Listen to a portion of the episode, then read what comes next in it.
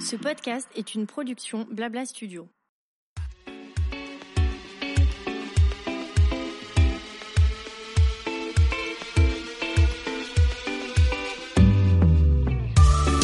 Bonjour à toutes et à tous et bienvenue dans mon émission Julia Donoton.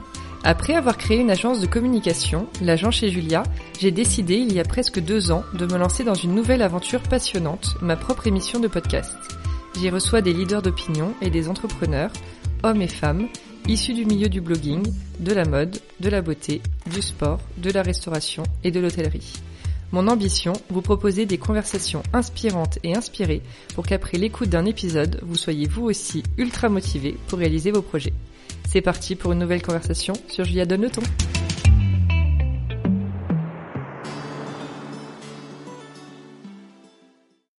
Hello à toutes et à tous. Dans ce nouvel épisode, nous allons parler lingerie avec la fondatrice de la marque Anna Schaff, lancée il y a quelques mois, voire semaines, car c'était fin 2020 qui s'est lancé le défi du bras révolution, mais on va très vite euh, en parler plus en détail. Bonjour Marie. Bonjour. Et merci d'être avec nous. Je voudrais bien pour commencer que tu nous parles un petit peu de ton parcours. D'accord. Alors, très rapidement, je suis Lorraine. Euh, j'ai grandi dans une petite ville. Euh, je suis venue à Paris pour faire mes études. J'ai fait une école de commerce, ensuite six ans de conseil. Et je suis tombée dans la mode par hasard. Enfin, en fait, plutôt dans le retail que dans la mode au démarrage, puisque c'était chez Vivarte mhm. à l'époque, enfin il y a une vingtaine d'années. J'ai été chargée de mission pour le président de l'époque, et puis ensuite, je suis passée sur des fonctions plus opérationnelles, notamment du sourcing. Donc le sourcing, ça venait vraiment les achats. Et puis en 2007, j'ai été appelée, enfin fin 2006, appelée par le groupe Etam pour fonder une nouvelle marque de lingerie, Undies. On a ouvert le premier magasin à peu près un an plus tard, euh, voilà, en 2007. J'ai développé Undies pendant euh, 4 ans, de 2007 à 2011. Et en 2011, euh, l'actionnaire du groupe Etam m'a confié euh, la marque, euh, la marque patrimoniale du groupe Etam. Et Etam que j'ai dirigé pendant 7 ans, de 2011 à 2018. j'ai quitté le groupe en 2018 parce que j'avais besoin d'air. Et euh, après un an d'un d'un break euh, fort mérité, oui, euh, j'ai euh, j'ai commencé à travailler au sujet d'une nouvelle marque de lingerie. Voilà, grosso modo, rapido, euh, mon parcours. Trop bien. Et alors, comment t'es venue cette idée de créer ta marque après avoir travaillé aussi longtemps dans l'univers de la lingerie? Alors en fait, quand j'ai quitté Etam, donc je reviens, quand j'ai quitté Etam, j'ai quitté Etam parce que j'étais au bout d'une aventure et j'ai quitté Etam pour rien. C'est-à-dire que je, je, six mois avant de partir, j'avais dit à l'actionnaire que j'allais partir et on s'était mis d'accord et, et il savait que j'allais partir et moi aussi, je cherchais pas de travail. En fait, j'avais même pas envie de trouver un autre travail et je m'étais dit je verrai bien. Ce que je savais, c'est que j'allais euh, écrire une, la deuxième partie de ma vie professionnelle. La première se finissait avec la fin d'Etam, donc euh, le conseil, Vivarte, euh, puis Indice, puis Etam, une trajectoire où je me suis jamais vraiment posé de questions, on m'a toujours proposé des choses les unes après les autres et j'ai eu des super belles aventures mais je voilà c'était c'était la fin de et sans décider toi aussi au final sans décider moi véritablement oui voilà il y a j'ai j'ai pas beaucoup décidé enfin oui. j'ai beaucoup décidé quand j'étais sur les projets et je me suis beaucoup sûr. amusée mais j'ai je me suis laissée porter en fait et c'était hyper agréable et j'ai eu beaucoup de chance mais je me, je me suis jamais dit je veux faire ça et mm. Et là, bon, à la fin de l'étape, je me suis dit, je ne veux plus faire ça. Pendant un an, j'ai rien fait. Donc, j'ai vraiment rien fait. Euh, alors, j'ai fait euh, du yoga, j'ai couru, j'ai nagé, euh, je me suis occupée de ma fille, euh, je suis allée au Costa Rica, j'ai fait un grand voyage avec ma fille, mon mari. Génial. On est parti de Paris, on est allé au sud de l'Italie, on a pris, on est parti deux mois en jeep. Enfin, on a fait, j'ai fait plein de choses, mais rien de du travail. Donc oui. j'étais appelée par des chasseurs pour des positions, souvent de DG dans la mode, et à chaque fois je disais non. Je me suis même certaines fois demandé si j'avais pas un petit problème au septième étage, du genre, tu vois, euh, petite dépression et tout, mais non, ça allait hyper bien dans ma vie par ailleurs. Euh, simplement, j'avais plus l'envie. Et puis un jour, euh, j'ai été contactée sur LinkedIn par une marque de lingerie américaine, pas du tout Victoria's Secret, une marque, euh, une DNVB. Mm -hmm. Et ils m'ont fait venir à New York, je les ai rencontrés. J'ai trouvé ça super. Ils m'ont dit qu'il faut le bosser avec moi. Je me suis dit, ouais, chouette, je vais aller à New York. Euh, J'en ai ma famille à New York, ça va être génial, etc. Puis après, je suis rentrée à Paris et je me suis dit, non, en fait, euh, je vais le faire moi-même. Enfin, je veux mmh. pas aller bosser pour un mec qui a créé sa marque. Je vais juste créer ma marque. Ah bah oui. Et c'est à partir de là que je me suis mais et, et ça ça m'a fait vibrer et c'est à partir de là que je me suis dit, ah bah d'accord mais c'est ça que j'ai envie de faire j'ai envie de j'ai envie de me lancer dans un dans un projet euh, ultra personnel je sais que ce enfin pas avec une logique, euh, tu vois, j'étais pas dans une logique de business, j'étais pas dans une logique de création de valeur patrimoniale ou mm. j'étais vraiment dans une logique ah je vais me lancer dans une aventure hyper personnelle je vais faire de la lingerie comme j'ai envie d'en faire euh, euh, et sans cadre. Parce que quand tu travailles pour une marque on te bah confie une marque. Même quand tu crées une marque comme Undies on te confie un brief. C'est pas toi qui écris le brief. Donc euh, là je me suis dit bah, je vais voilà je vais je vais créer quelque chose from mm. scratch et qui me ressemblera et donc j'ai commencé à re-regarder le marché de la lingerie parce que j'aime quand même beaucoup la lingerie, en tous les cas comme business et comme produit, mais avec deux choses. Un, un œil assez expert, puisque ça faisait 11 ans que je travaillais en lingerie, mais aussi un œil hyper neuf, parce que ça faisait un an que j'avais rien fait. Et euh, comme, assez bizarrement, je n'aime pas la lingerie à titre personnel, c'est-à-dire que j'aime pas la lingerie sexy, j'aime pas la lingerie colorée, je suis hyper basique, même je porte pas de soutien-gorge tous les jours, ben finalement, pendant un an, je ne suis pas allée voir, voir des magasins de lingerie pour moi. Donc j'avais vraiment un œil à nouveau très euh, léger, libre, ouais, neuf. Et donc j'ai regardé, j'ai eu la chance de pouvoir regarder un marché que je connaissais ultra bien, mais avec un œil neuf. Et là, il y a deux choses qui m'ont euh, sauté au visage. Un, le marché de la lingerie euh, ne parle pas aux femmes. Il s'adresse aux femmes pour leur dire mettez ci, mettez ça, soyez ci, soyez ça. Mais c'est une industrie qui qui demande très peu aux femmes ce qu'elles veulent, comment elles ont ressenti une collection, pourquoi elles n'ont pas acheté, pourquoi elles ont acheté, ce qu'elles ont aimé, etc. Contrairement à la beauté, qui est beaucoup dans l'échange. Je me suis dit, tiens, c'est bizarre qu'un truc qui soit aussi proche des femmes parle aussi peu aux femmes. Oui, c'est ça. c'est voilà. intime, en plus. Ouais, voilà, exactement. Que la mode, ce soit de l'intention stylistique, euh, des traits, que ça parle, why not? Mais la lingerie qui est au confluent de la mode et de la beauté, je me suis dit, il y a mm. quelque chose à faire. Et puis le deuxième sujet, c'est le no-bras. C'était avant la pandémie, mais il y avait déjà une, un petit groupe de femmes qui commençaient à plus mettre de soutien-gorge. Et ces femmes étaient à l'époque plutôt euh, plus mode, plus jeune, plus féministe, plus éduquée, plus plus plus enfin et mm. je me disais mais quand une tendance de consommation part d'un groupe comme ça un, petit peu élitiste entre quatre de guillemets, souvent ça irrigue. Et je suis pas en train de dire que toutes les femmes vont tout d'un coup faire du no-bras, mais je me suis dit ça va forcément induire des changements de comportement. Or, les marques de lingerie, ce que je peux comprendre, refusent ce phénomène, ne le regardent pas du tout. Et donc moi je suis partie avec ces deux constats et je me suis dit ok moi je vais parler aux femmes et je vais avoir en arrière-pensée en fait ce sujet du no-bras. Mm. Et c'est comme ça que j'ai commencé à interviewer des femmes. Et au lieu de créer une marque en ça va être quoi le nom, euh, euh, qu'est-ce que je vais dessiner comme produit, non, non, pas du tout. Moi je me suis dit ok le nom j'en sais rien, ce qu'elle fera la marque aucune idée, mais je vais aller rencontrer les femmes.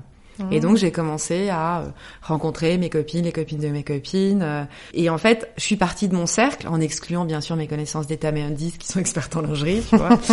et j'ai rencontré plein de femmes qui m'ont raconté euh, leur rapport au corps, à la lingerie. Et le truc qui était dingue, c'est que ça n'en finissait pas. C'est-à-dire bah que dès que tu commençais à parler avec une fille de lingerie, déjà un, t'arrivais très vite dans des sujets hyper personnels, très mm. intimes euh, et assez chouettes d'ailleurs. Hein. Mm-hmm. Et euh, mais surtout l'entretien qui devait durer une heure, durait deux heures. Euh, enfin, c'est un truc. et, et c'est là où je me suis dit ok, bah je vais faire un questionnaire. Le questionnaire est parti toujours sur le rapport des femmes au corps et à la lingerie. Donc pas du tout un questionnaire euh, genre euh, INSEE, un questionnaire plutôt assez joyeux avec de l'échange, beaucoup de questions ouvertes, etc. Et j'ai utilisé, entre quatre de guillemets, c'est pas un joli mot, les 100 femmes que j'ai interviewées ont été le relais de ce questionnaire. Et c'est comme ça que j'ai eu 4200 réponses. Et là, j'avais de la matière. Et j'avais, j'avais de la matière pour faire deux choses.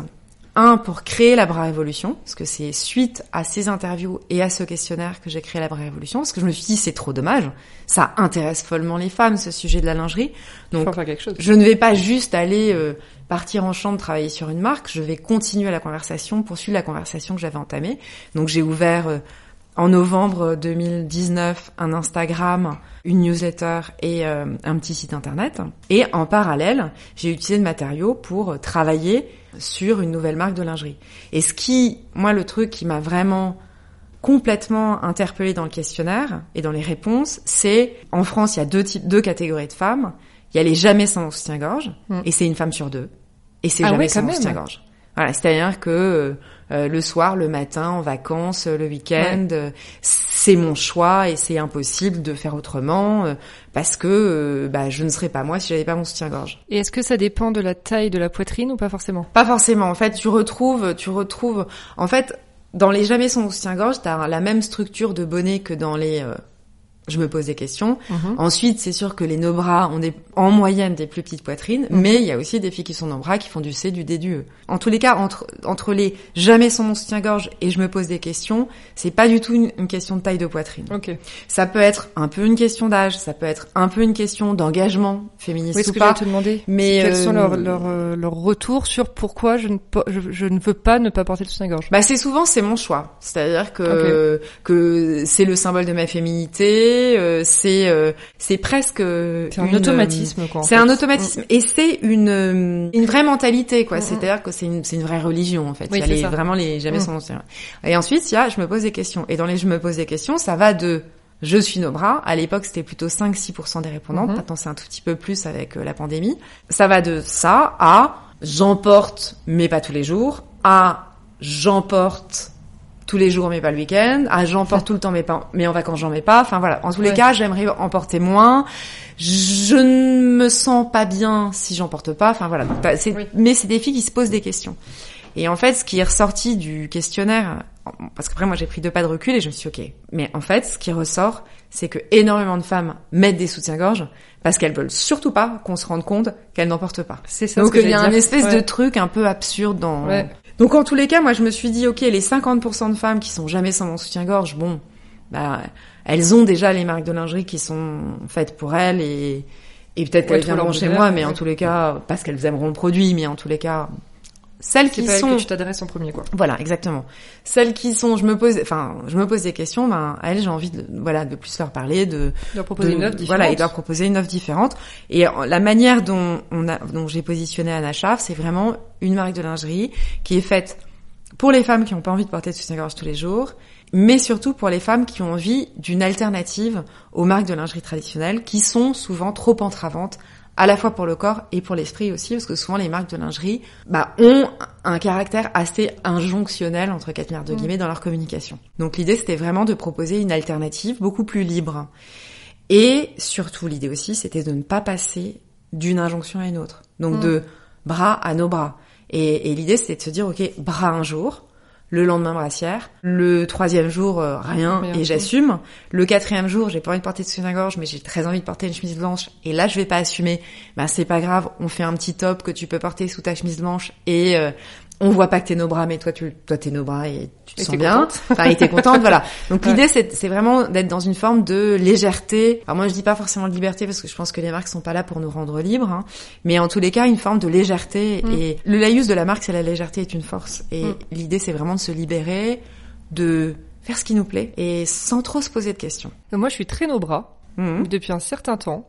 Je ne supporte pas les soutiens-gorge parce que ça me sert en fait. Ouais, ouais. Et vraiment, c'est euh, c'est vraiment le côté confort. Je trouve Ouais. ça joli. Et à des moments, j'aimerais bien me dire j'ai un ensemble, tu sais, euh, pareillé ou voilà, genre.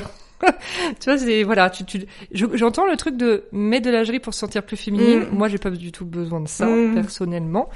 Mais je me sens pas non plus plus libre de pas avoir euh, de soutien-gorge. Mhm. Tu vois, il y a juste un côté effectivement, je fais comme je veux, mais le ce qui ce qui me là où ma, ma, ma prochaine question, ça va être surtout sur l'âge par exemple des filles qui ne portent pas de soutien-gorge parce que pour suivre les réseaux sociaux et ce qui se passe, il y a pas mal de de, de campagnes un petit peu militantes, tu sais, où on dit mais fais ce que tu veux, Oui, bien sûr. porte pas soutien-gorge, on s'en fout que ça soit euh, sexualisé, que tu n'aies pas soutien-gorge justement aussi. Et du coup, est-ce que il y a ce côté aussi où ça va plus toucher les jeunes, ou ça va être des filles comme moi aussi de 30 ans qui ont répondu par exemple à ton questionnaire?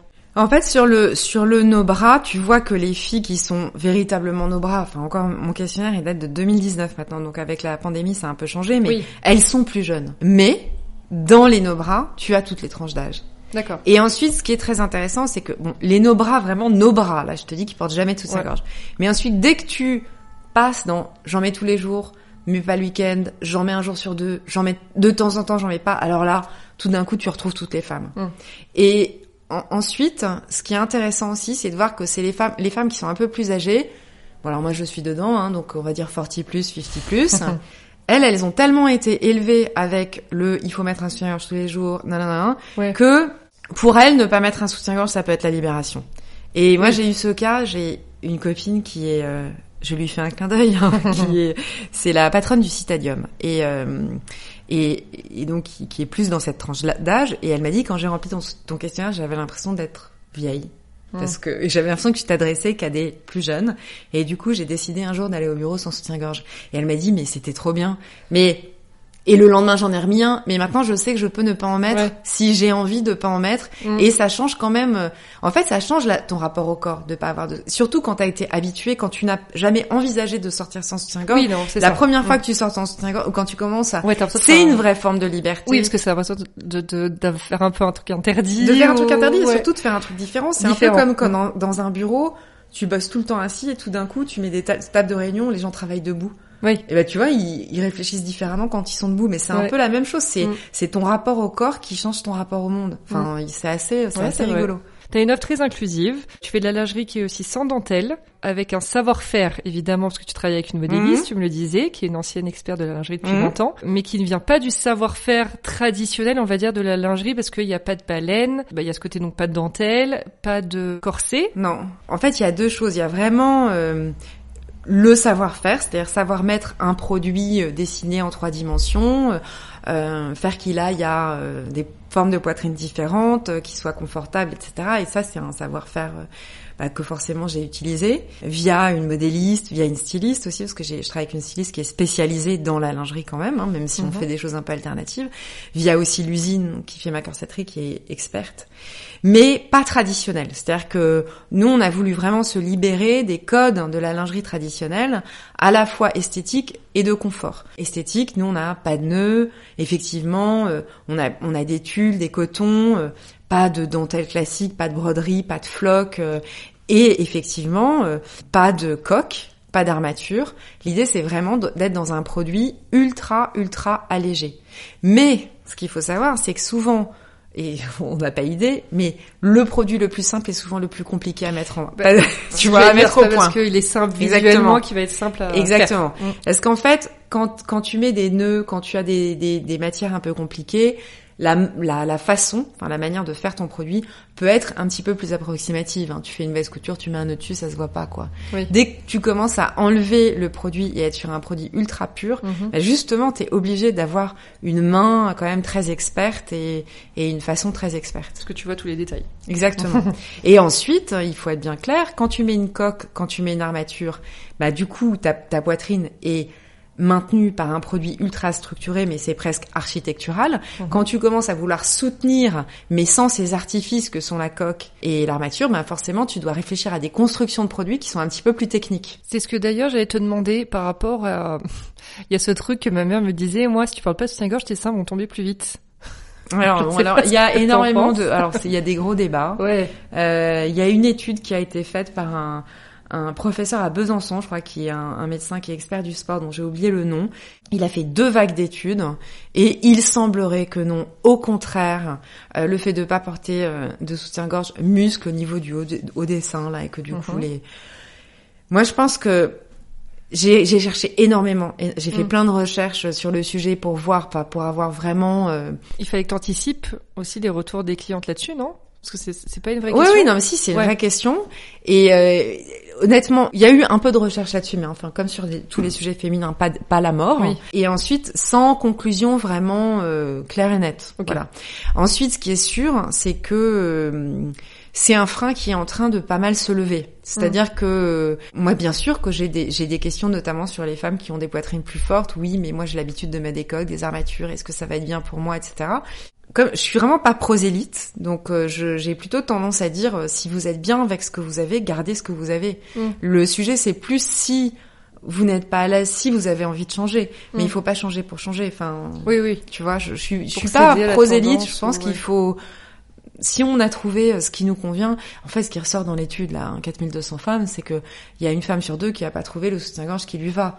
Donc euh, ça déjà c'est énorme. Je pense que Oui, bah, du coup, tout de suite, on se dit, OK, il y a une insatisfaction, allons chercher, essayons d'être alternatifs, en fait. C'est... Et c'est fou qu'il y ait encore ce truc de recherche avec le nom de marque de, marque de lingerie qui Ouais. se crée. Tu vois, je trouve ça dingue. Ouais. mais tant mieux. C'est-à-dire qu'après, Ouais, il y a toujours un, un truc à faire, une réponse à donner, Oui, etc. et Une offre à, à proposer. Mais euh, je trouve ça dingue. Mais je trouve que c'est, c'est un vrai sujet. Par exemple, on m'a toujours dit aussi, tu, tu ne sais pas, si t'es serré dans tes soutiens-gorge, tu, tu te trompes dans ta taille. Alors que non, je me suis fait mesurer 15 fois le buste, Mmh, etc. mmh. Et non, il y a c'est juste, je me sens serrée parce que Non, ça mais en me- fait, moi, je vois qu'il y a des femmes qui sont, en fait, il y a, on n'est pas du tout toutes égales par rapport, euh, oui, comment dire, au- à la relation qu'on a à ce vêtement. Moi, Mm. je, je, je, je, je vois vraiment, euh, et y compris sur mes produits, hein, sur lesquels j'ai encore du travail à faire, je vois que sur, que chez certaines femmes qui sont particulièrement irritables, particulièrement, bah, il faut, enfin, il y a des choses qui vont pas qu'on est en train de retravailler d'ailleurs. Enfin, c'est un produit qui est très compliqué quand même, Bah parce oui, qu'il oui. est au plus près du corps, sur une zone très sensible. Donc, c'est pas juste une question de se mesurer. Ouais, bien sûr. Alors tu proposes aussi, donc c'est des, il y a des ensembles. Et après, tu as aussi des culottes et des petits caracos. Ouais, exactement. Pour les hum, soutiens-gorge, euh, c'est d'un, c'est bonnet A à E. Pour la, les culottes, c'est du 34 au 52. Et alors, tu utilises du coton, du Mm. tulbi stretch, du micromodal et en certifié Ecotex, bien sûr.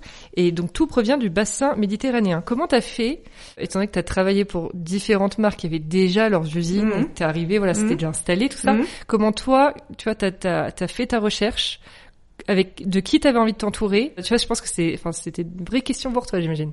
Alors en fait, moi, je, quand, quand, quand j'ai décidé de, de, de travailler sur un sujet en lingerie, je me suis tout de suite dit que j'allais travailler en Chine avec des usines chinoises parce que je, parce que j'ai, parce que c'est ce que je connaissais et parce que euh, il y a de très belles usines en Chine et, et, et qu'il y a un savoir-faire. euh, sur la corsetterie en Chine et notamment sur toutes les techniques de bonding, enfin sur toute la lingerie ultra confortable. Il y a vraiment aussi bien en termes de matière qu'en termes de façon, ben, un savoir-faire en Chine qui est dingue.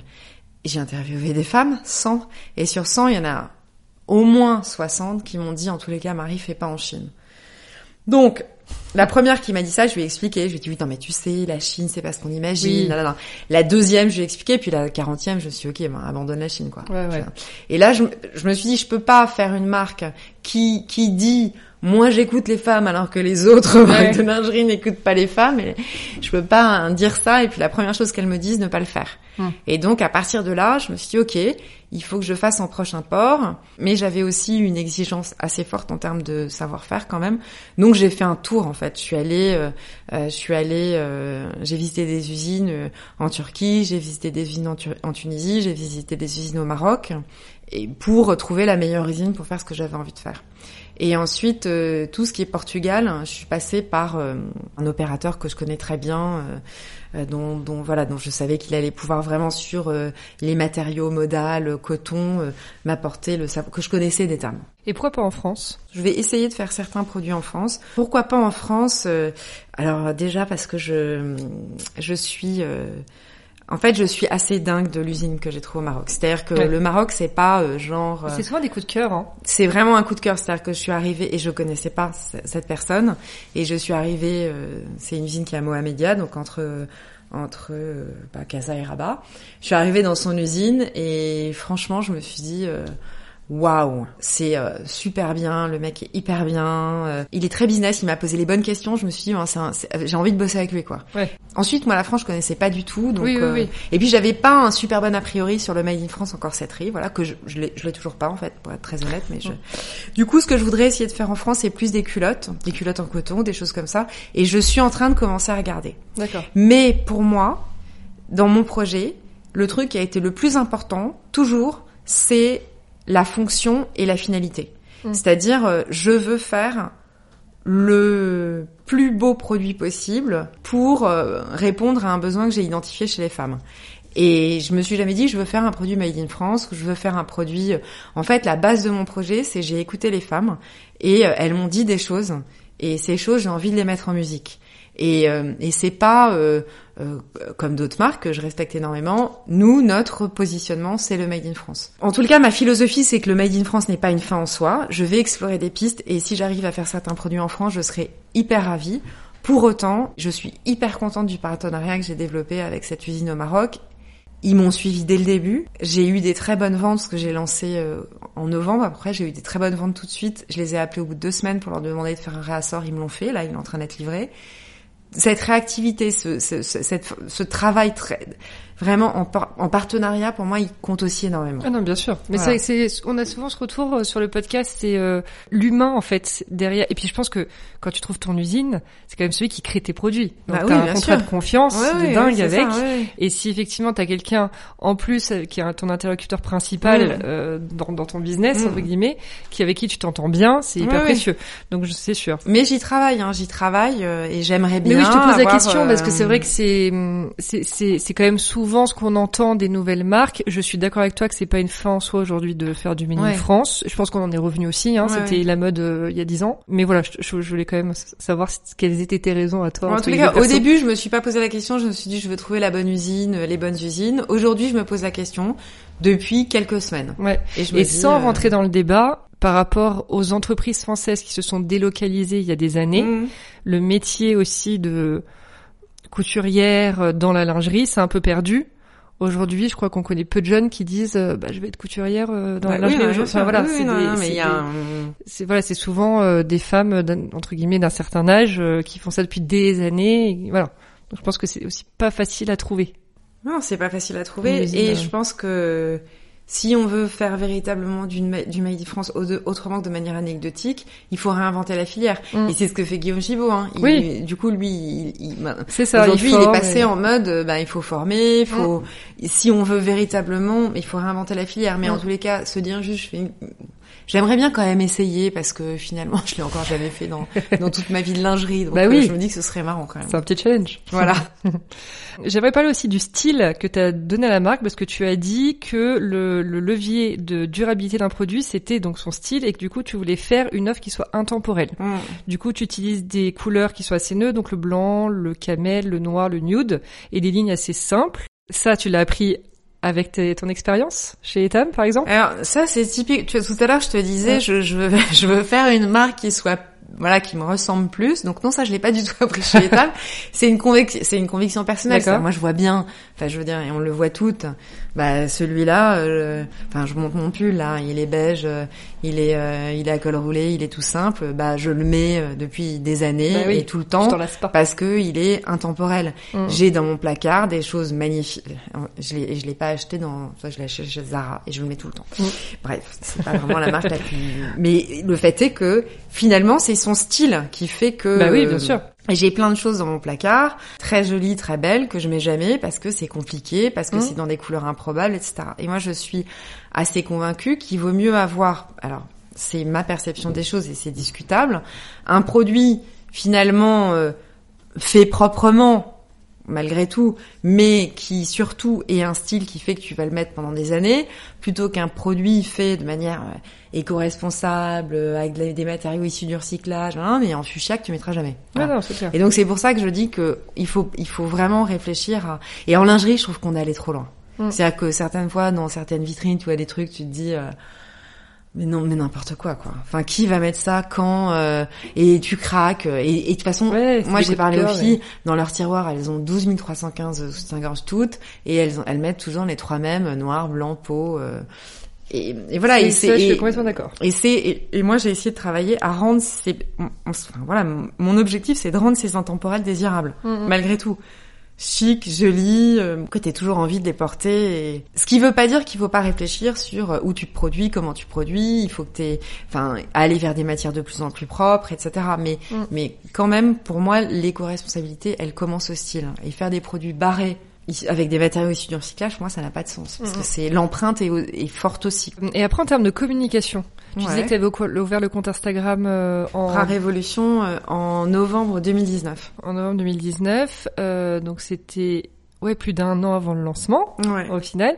Et alors, comment t'as pensé ta communication autour de Anna Schaff? Est-ce que tu t'es fait aider? Est-ce que t'avais tout ça toute Alors, seule? moi, ce que je me suis dit, c'est que j'allais embarquer des filles dans mon histoire, à la fois entrepreneuriale et de recherche sur la lingerie, et que euh, ben j'allais partager avec elles le développement de mon projet. Et donc, on est parti à 100, on va dire, les 100 personnes que j'ai interviewées, et on a fini aux alentours de 5000 personnes qui me suivaient, qui suivaient l'Instagram de Bras Révolution quand j'ai lancé Anachaf. Et en fait, c'est cette base de filles qui a fait mon chiffre euh, du début et qui fait encore une grosse partie de mon chiffre parce qu'en fait c'est cette base de filles qui est là depuis le début et qui parle à sa voisine et qui parle à sa copine, qui commande Mm. et qui recommande. Donc vraiment la, la stratégie de communication au départ, c'était une stratégie très, euh, je sais pas si on peut dire communautaire, mais en tous les cas, c'était euh, quelque part très endo endogamique, parce que finalement, euh, c'est parti de moi, j'ai interviewé une de mes copines, euh, qui m'a dit d'interviewer une autre copine, etc., etc. Mais tu l'avais pensé comme ça au début ou finalement ça Bah non, en fait, je l'ai pensé comme ça, non, parce que bah en fait, je l'ai, en fait, je, je me, j'ai fait les interviews. Je me suis assez dit, vite dit, ben ces filles, je vais les appeler le groupe d'essence, ça va être mes sponsors, comme les filles voilà important du démarrage. Mais j'ai pas pensé à ce qui allait se passer derrière. Et en fait assez vite le questionnaire a plu euh, euh les gens m'ont laissé leur euh, leur email puis le et puis la vraie révolution s'est mis en place. Et ça a pas été un phénomène monstrueux hein, parce que c'est 5000 abonnés ça reste 5000 abonnés tu vois c'est pas non plus euh, mais précieux en revanche mm. avec des filles qui se sont intéressées à ce que je leur racontais. Mm-hmm. alors je l'ai pas pensé comme ça. En revanche, ce que j'ai fait, mais sans arrière-pensée, c'est que j'ai été hyper sincère. C'est-à-dire que dans mes newsletters, je racontais euh, comment le confinement, ça avait mis un coup d'arrêt à mon truc et comment je l'avais mal vécu. J'ai raconté mes victoires, mes machins. Et en fait, ça, ça a généré, je pense, euh, une vraie euh, empathie et un espèce de truc. Je fais partie d'une aventure, moi aussi, quelque part. Elle me raconte son truc. Enfin, donc un engagement. Et donc, quand j'ai lancé le site, en fait, je l'ai lancé enfermé, mais ça, je l'avais pas prévu non plus. Mais je, me suis dit, bah tiens, au lieu de le lancer et de l'ouvrir à tout le monde, je vais l'ouvrir justement que aux filles de la communauté, que aux filles qui ont suivi depuis le début, donc il y avait un mot de passe. Et puis on pouvait me le demander sur internet. Au Moi, je l'ai donné au, départ que aux filles du groupe des 100. Et puis euh... voilà, c'est comme ça que les choses se sont faites. Oh. Ça m'a permis un truc complètement dingue. Ça m'a permis de suivre toutes les premières ventes, tous les premiers essayages. Enfin, en fait, je connaissais tout le monde. Tout le monde m'écrivait parce que se sentait, euh, bah, tu vois. Bah oui, voilà. avec un lien. Donc, euh, et ça m'a permis de réajuster les choses. Ça m'a permis de repasser des commandes. Ça m'a permis de réajuster le oh. site. Et du coup, quand j'ai ouvert au public en janvier et que là, j'ai commencé à communiquer au-delà de ma communauté, et où là je suis accompagnée parce que j'ai un j'ai notamment un bureau de presse et d'influence ben, j'étais prête. j'étais, j'étais, je m'étais déjà confrontée à un public, mais un public ultra bienveillant. Oui. Parce que ayant très envie de m'aider, oui, me disant les choses, mais gentiment. bien sûr, bien sûr. Tu vois, me disant, mais là cette page ça va pas, ce produit je l'ai pris comme ça, mais ça va pas. Enfin voilà, donc j'ai pu, j'ai pu tout de suite faire pas mal de trucs et quand j'ai lancé, être euh, et donc je suis, euh, je suis euh, donc accompagnée maintenant par un bureau de presse et je fais aussi un petit peu d'acquisition euh,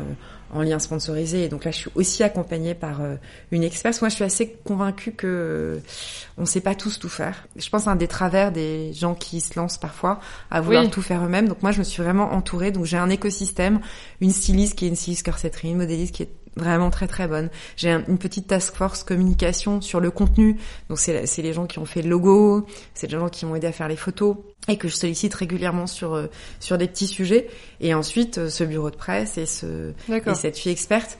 Donc je suis en même temps plus toute seule d'ailleurs parce que mon mari travaille avec moi, mais en même temps on est deux à vraiment être sur le sujet. Mais autour de nous, on a plein de gens bah qui nous aident, et y compris sur la communication, même si on n'a pas de salariés aujourd'hui, mais on a vraiment des des gens très forts et qui sont là depuis le début. Et est-ce que qu'est-ce que tu penses de l'affluence d'ailleurs? Je trouve ça euh, étonnant c'est-à-dire, euh, c'est, ce que moi je vois très bien à mon échelle, euh, à l'échelle d'une petite marque qui se lance, donc euh, tu vois qui fait entre euh, entre quelques commandes et quelques dizaines de commandes par jour, tu vois tout de suite. Mm. C'est-à-dire que tu vois les mouvements, tu vois ce qui se passe en fonction de qui publie quoi. Et, et c'est vrai que il y a une puissance de l'influence qui est assez diabolique. Aujourd'hui, mon ma leçon de ma toute petite expérience mhm. entrepreneuriale sur l'influence, c'est que l'influence qui fonctionne, en tous les cas, sur un genre de marque comme le mien, c'est de l'influence sincère. Et d'ailleurs, euh, on fait hyper attention avec l'attaché de presse à choisir des influenceuses qui ont envie de porter le produit. Oui, que ce soit dans leur sensibilité, du nos bras bien sûr, et de bien sûr, bien sûr. dans, la, la, valeur et l'ADN de ta marque. Et petite anecdote, il y a une semaine, un dimanche, je vois les chiffres du site s'envoler, mais s'envoler tu vois, du genre euh, une vente toutes les cinq minutes, le truc t'arrive jamais quoi. et euh, et puis je me dis mais qu'est-ce qui se passe, qu'est-ce qui se passe? Donc je mets un petit mot à mon bureau de presse, vous avez fait un truc, bah non, on regarde, on cherche et tout, et on se rend compte que une fille a publié euh, sur sur son vlog en fait. Mhm. elle a acheté du Anachaf, donc elle a trouvé un Anachaf là en cherchant. Elle a acheté un produit, elle a trouvé ça top, elle en a parlé, mais en mode tiens je le porte, je l'enlève, je te le montre à la mhm. caméra et tout.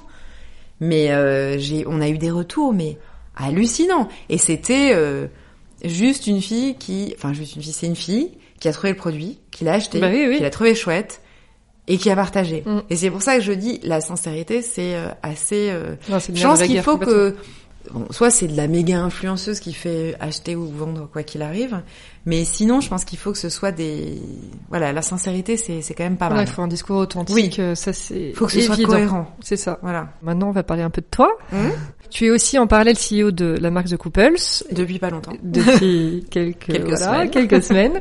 Et du coup, entrepreneur, parce que fondatrice de ta marque. Tu disais, tu travaillais aussi avec ton mari.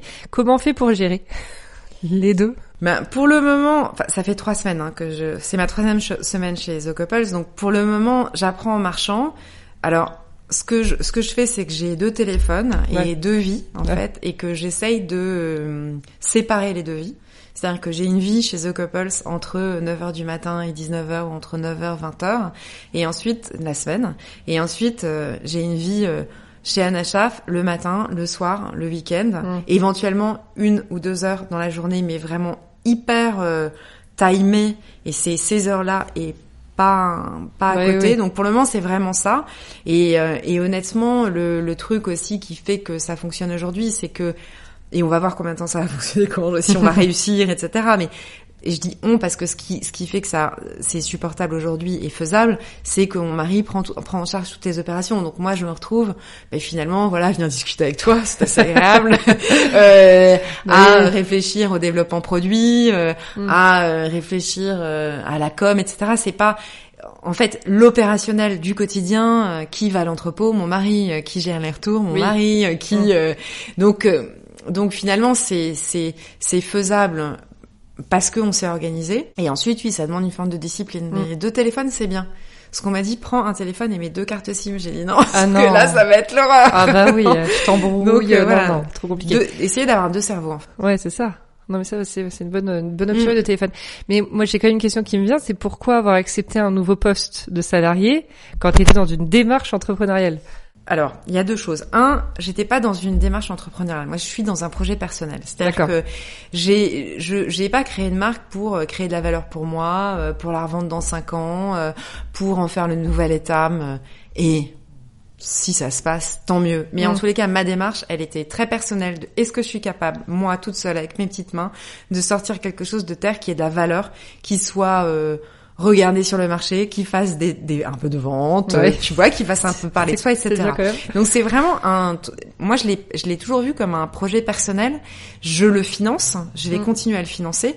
Je veux surtout pas que quelqu'un d'autre vienne mettre son nez dans, le- dans le sujet. Et d'ailleurs, on a mis longtemps à le sortir, euh, quasiment deux ans, parce qu'il y a des moments vraiment où, ben, on est. En tout cas, moi, j'étais plus sûre, où je voulais revoir des choses, et ben, je me suis autorisée à le faire. Tu vois, ce qui est pas forcément une logique hyper business où ouais, il y a Oui. un moment, on se dit euh, go live, go market, on y va, on y va, euh, fake it until you make it. Non, moi, je l'ai vraiment fait en mode euh, comme je sens les choses. Ouais ouais. Donc ça, c'est la première chose.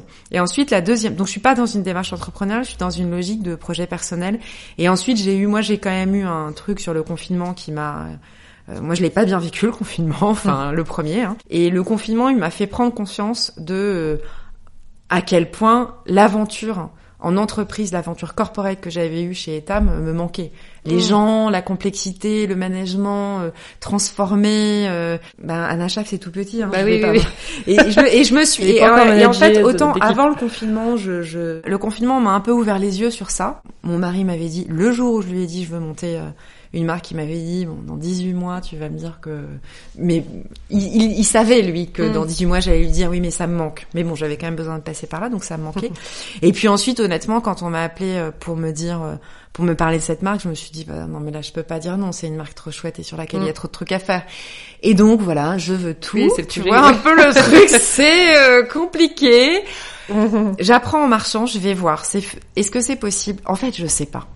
Voilà. Non mais écoute, ça serait, C'est euh, euh, mais on, se- euh, on se revoit dans un an. Enfin, voilà, exact. Non, mais c'est possible. c'est c'est exactement ça. C'est Bah possible oui. de faire les deux. Mm. Je sais pas. Je vais y arriver. Je vais faire un Mais tu burn-out. tentes en tout cas, c'est. En tous les cas, je tente et je tente hyper joyeusement Ouais. et en me disant, au pire, Oui, c'est ça. Qu'est-ce qui peut se passer? Pour le moment, les deux projets euh, te, te font vibrer, comme Oui, tu voilà, dis, et c'est tellement Ouais, important ouais. que Ouais, si ça dure, euh, bah, tant Voilà, que ça dure, au final, euh, ça se voilà, fait. c'est ça. Voilà, comme j'ai envie de dire.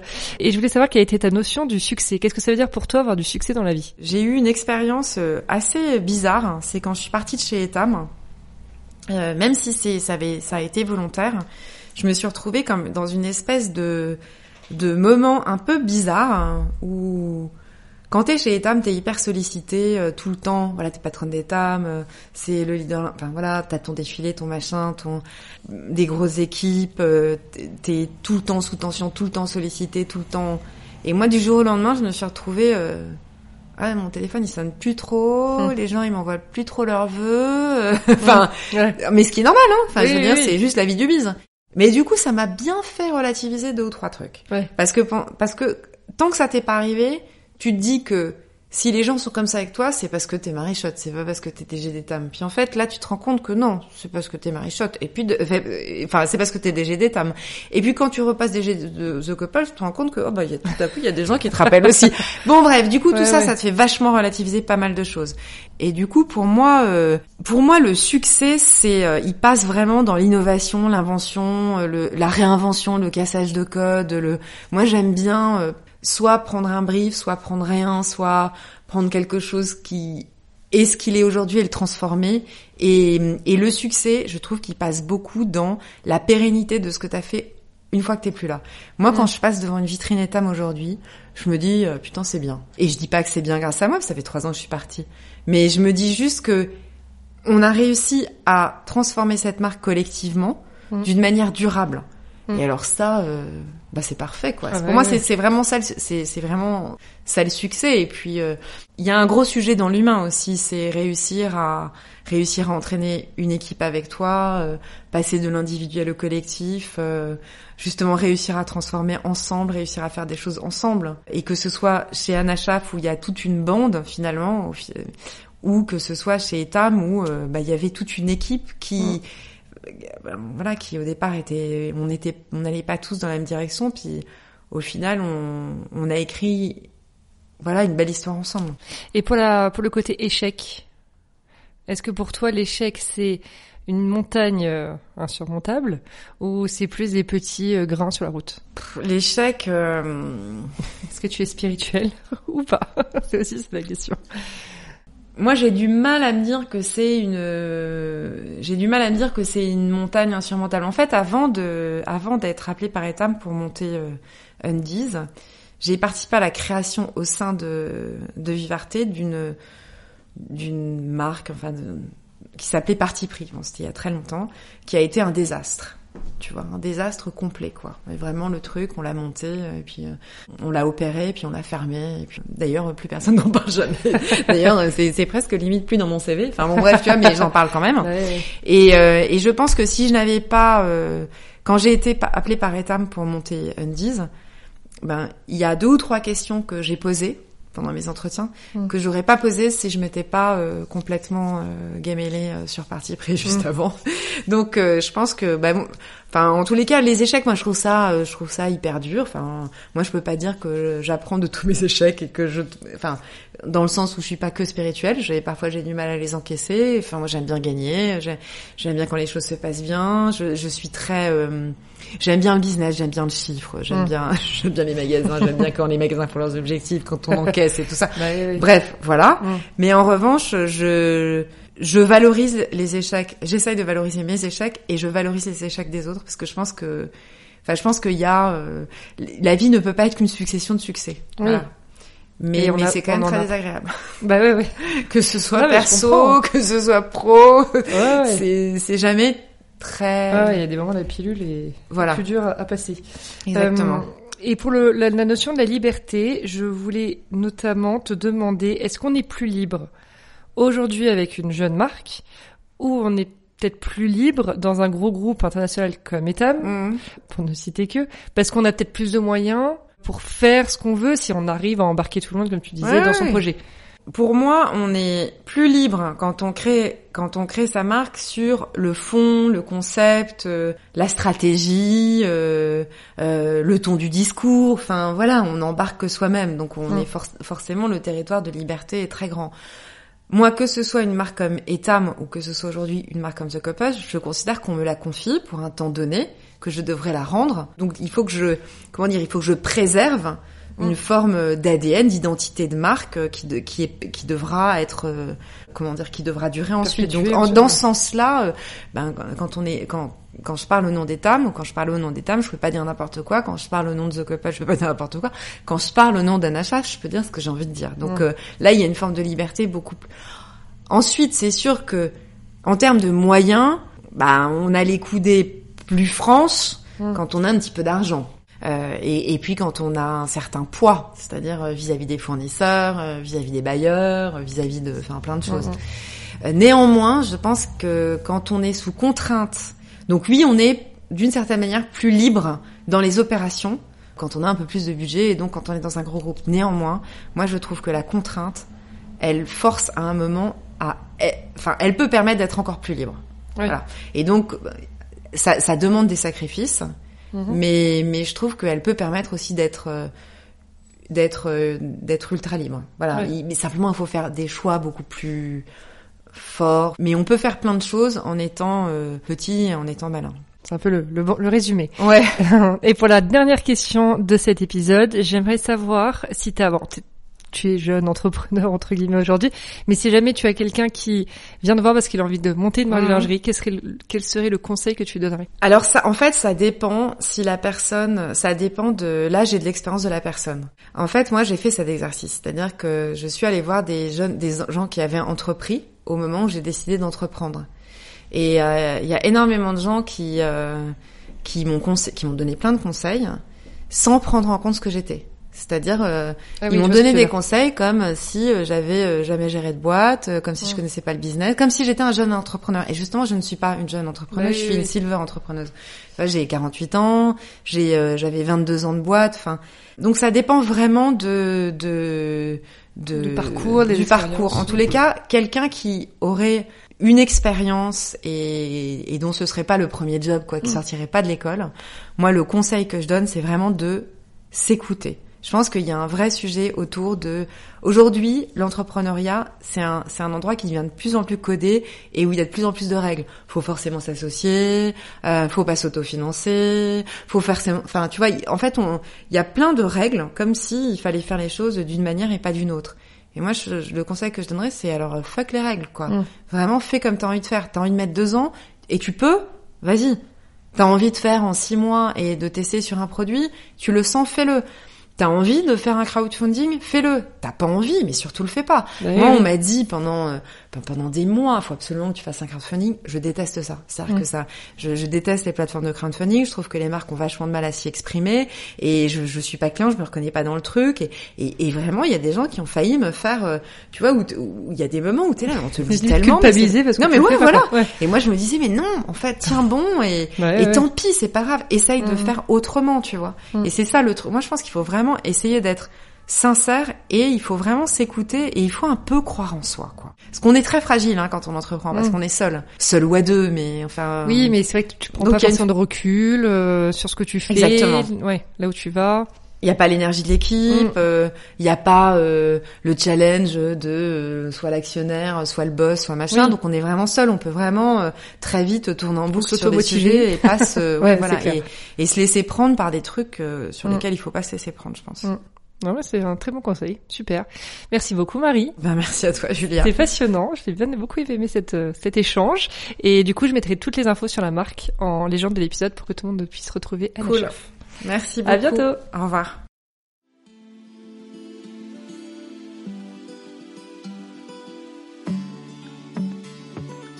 Merci d'avoir écouté l'épisode d'aujourd'hui. N'hésitez pas à me laisser vos commentaires, avis et notes sur les plateformes de diffusion et sur mon compte Instagram, l'agent chez Julia. Je suis toujours ravie de vous lire. À bientôt pour une nouvelle conversation sur Julia Donne le ton.